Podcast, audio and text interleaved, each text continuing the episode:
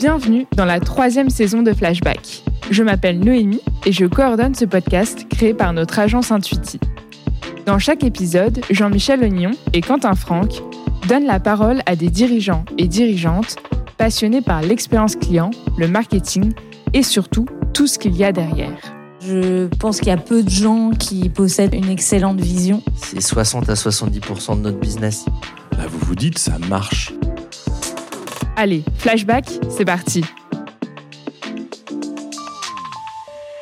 Flashback. Première partie. Six étapes pour transformer un service marketing. Tu peux nous présenter ton équipe plus largement Parce que tu parlais des 80 téléconseillers, mais alors comment elle est constituée aujourd'hui?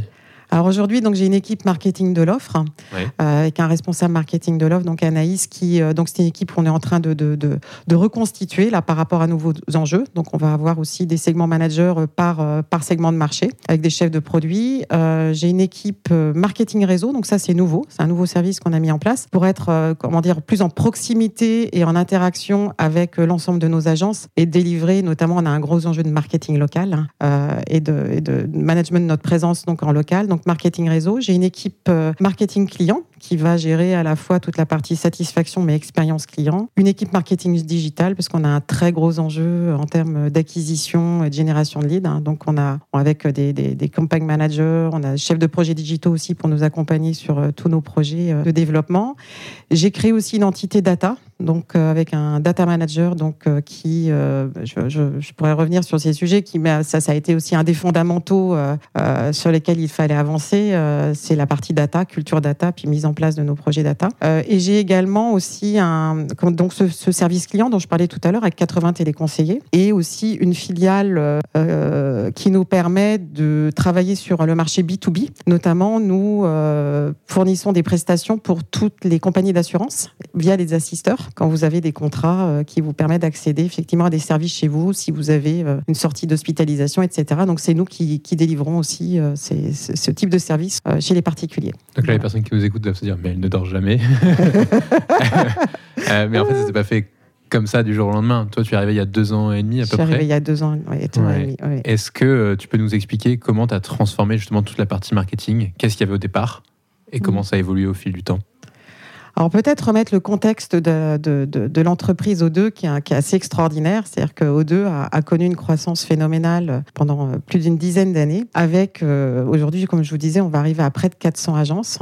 Donc euh, chaque année avec des ouvertures d'agences, avec un, comment dire une, euh, un, besoin euh, donc du coup de, répondre à une demande de plus en plus importante. Donc l'entreprise euh, s'est complètement organisée autour de cette croissance d'agences. Et en fait, on a développé une- un Très très fort en termes d'acquisition. Donc le, marketing finalement était euh, davantage un service de marketing opérationnel pour pouvoir fournir des, les bons outils aux agences et euh, pouvoir appréhender cette croissance très forte. hein.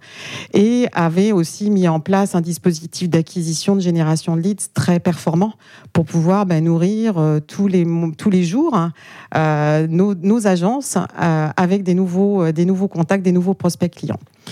Et puis, euh, bah, cette phase de, de- de très forte croissance euh, maintenant euh, est, comment dire en cours de modification puisqu'on a quand même un très très bon maillage au niveau national. Et donc, il faut qu'on passe à un second stade en fait de la du développement de l'entreprise, qui est un stade de croissance organique davantage, pour pouvoir aller effectivement bah, capitaliser sur sur toute cette toute cette force que nous avons sur le terrain, mais aussi aller faire de la rétention client, travailler sur de la rétention salariée. Et donc, ça nécessite effectivement bah, de s'organiser différemment. Donc, plus juste faire de l'acquisition, mais aussi derrière bah, appréhender toutes les facettes du marketing. Et là, c'est un sujet en fait de leadership marketing. C'est comment demain, euh, plutôt que de, de répondre à des besoins, bah, j'oriente davantage, je fixe un cap, euh, je crée des communautés, euh, j'engage des personnes autour d'un projet, je développe les nouvelles actions. Voilà. Donc, c'est un changement complet d'orientation en fait à donner au marketing. Ce constat-là, c'est celui que tu as posé euh, en arrivant il y a deux ans et demi, euh, après quelques mois euh, d'observation, ou alors c'est la nouvelle stratégie qui est posée au regard de ta, nouvelle équipe C'est ce qui t'a permis de- de- d'entamer ta réflexion de restructuration d'équipe, etc. Alors quand je suis arrivée, effectivement, euh, l'entreprise était arrivée à, à ce constat de changement de changement de, de, de, de levier. Il fallait qu'on opère différemment puisque le, le- le- la croissance et la maturité du marché étaient là. Euh, et donc j'ai fait euh, j'ai fait un audit euh, quand je suis arrivée de comment dire de, là où en était l'entreprise et de, et surtout du marketing aussi, de, l'organisation que nous avions et des services que nous rendions à l'entreprise. Et euh, donc euh, chez O2, euh, on, on, on a on, on propose en termes d'intégration pour l'ensemble de nos collaborateurs des expériences intéressantes. On appelle ça des vies ma vie. Donc chacun doit aller sur le terrain, en agence, comprendre les services pour vraiment appréhender les métiers de chacun, parce que c'est extrêmement important. Ce sont des métiers qui sont de, euh, on propose de l'humain pour de l'humain. hein. Il faut vraiment appréhender toutes les facettes pour pouvoir aussi mieux comprendre les enjeux. Donc j'ai passé du temps sur le terrain et puis très rapidement après, j'ai proposé une feuille de route qui mélangeait à la fois des actions très court terme pour qu'on ait de l'efficacité euh, et pouvoir engager tout le monde très rapidement bah, sur une nouvelle dynamique, hein, parce qu'il y avait énormément d'attentes par rapport à, ce nouveau service marketing qui devait renaître, hein, et euh, aussi des, comment dire une feuille de route qui intègre aussi des éléments de plus long terme. Donc ça, ça a été, euh, ça a été la, je dirais les, premières actions. Et puis très rapidement est venu le sujet de l'organisation, parce que sans, sans les personnes, sans les humains, sans les compétences, eh bien les feuilles de route ne peuvent être ne peuvent être réalisées. Et euh, j'ai rap- rapidement effectivement euh, modifié toute l'organisation et proposé euh, d'étendre nos métiers du marketing hein. Euh, au-delà du marketing opérationnel, c'est de l'enrichir avec du marketing client, c'est travailler sur du marketing réseau, intégrer la data, etc. Donc ça, ça s'est fait en quelques quelques mois, je dirais. Ça a été très rapide. Concrètement, en termes de mission, que faisait le marketing opérationnel pour être, pour être très clair? Et qu'est-ce que vous faites aujourd'hui davantage avec les autres services? Alors, nous avions, euh, en fait, pour caricature, enfin, apporter un peu une caricature, euh, on gérait des appels entrants. C'est-à-dire qu'il y avait des demandes qui, émanaient de nos agences et en fait, euh, ben, on s'organisait pour pouvoir répondre à ces demandes. Ça pouvait être des demandes de- d'outils euh, pour aller euh, apporter de la visibilité sur le terrain, des brochures, des, tracts, des, changements de comment dire d'offres, mais qui n'étaient pas forcément anticipés. On, manquait réellement de proactivité. Donc, on était vraiment dans de la réaction et on répondait aussi. On était aussi beaucoup en support auprès de nos agences pour les aider pour appréhender le métier. Dans nos équipes, nous avons ce que l'on appelle des experts métiers. C'est un peu particulier, mais c'est euh, par exemple un expert en senior. C'est quelqu'un qui va pouvoir conseiller et aider les agences à pouvoir mieux appréhender euh, la personne âgée, euh, nos limites d'intervention, parce que ce sont des métiers qui sont extrêmement sensibles.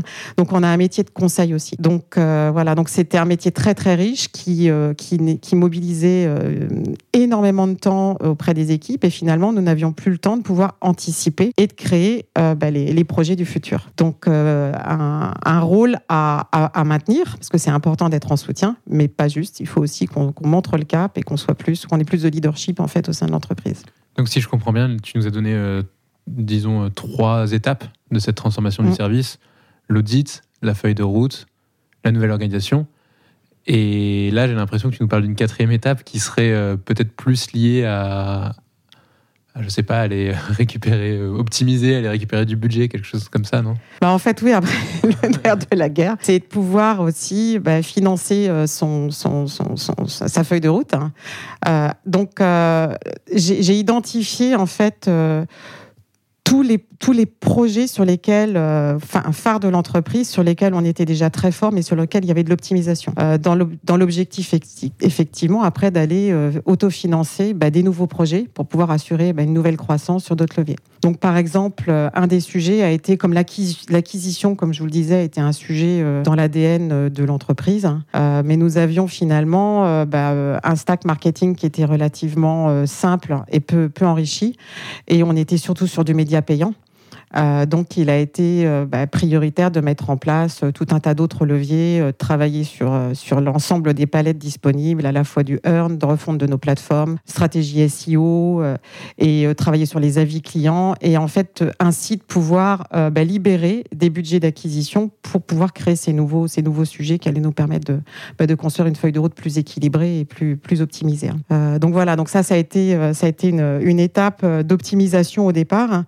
Et puis ensuite, euh, grâce à cette optimisation, bah, j'ai pu commencer à projeter l'équipe sur des nouveaux sujets. Donc en leur disant voilà, on, est en capacité de s'améliorer, on est en capacité de créer davantage de valeur, nous avons, et maintenant on va pouvoir aller au-delà. quoi. Ça a été un peu la démarche. Donc tu nous as donné quatre étapes. Euh, qu'est-ce qui se passe après dans ton... Enfin, en tout cas, qu'est-ce qui s'est passé ensuite dans ton transformation d'équipe euh, service marketing? Alors, j'ai ensuite euh, identifié des projets qui avaient déjà été lancés, des projets qui étaient majeurs pour, euh, pour la transformation, euh, notamment la, création de notre nouveau site internet.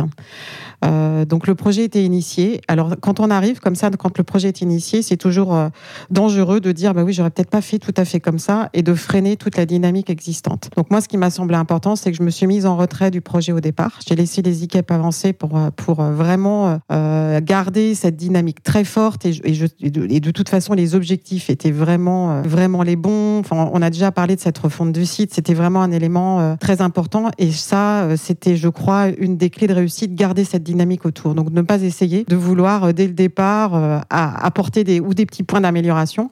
Laisser cette dynamique se créer. Et, euh, et du coup aussi, ça, permet d'apporter de la confiance au niveau des équipes et de pas arriver en voulant euh, effectivement révolutionner des choses qui étaient pourtant euh, lancées de façon fabuleuse. Et puis le, une fois que ces, étapes étaient passées, je dirais que le dernier point euh, auquel il fallait s'attaquer, c'est plus un sujet de transformation euh, et moins d'évolution. Et transformation, c'est comment effectivement ben, j'a- j'arrive à un vrai sujet de leadership au niveau du marketing euh, et de tous nos projets. Et là, c'est un sujet plutôt de gouvernance. Donc, c'est beaucoup de travailler avec l'équipe Codir pour pouvoir bah, porter ces sujets, apporter un éclairage sur, sur les objectifs, parce qu'en fait, après, la grosse difficulté, c'est toute la transversalité. C'est comment euh, nos, nos, nos projets vont s'inscrire dans toutes les feuilles de route des directions, et ça, ce sont des, sou- des sujets de, de, de silos que nous rencontrons dans, dans beaucoup d'organisations, et euh, c'est la clé, c'est la clé de la réussite. hein. Euh, quand on parle de parcours client, lorsque l'on parle de data, lorsque l'on parle de marketing réseau, il y a une transversalité énorme à apporter et un alignement de nos feuilles de route. Et je dirais que c'est la partie la plus, la plus complexe, hein. la plus intéressante aussi, parce que bah, c'est voilà, il faut, il, faut, il faut vendre les projets, apporter de la vision, engager les équipes, et puis ne rien lâcher.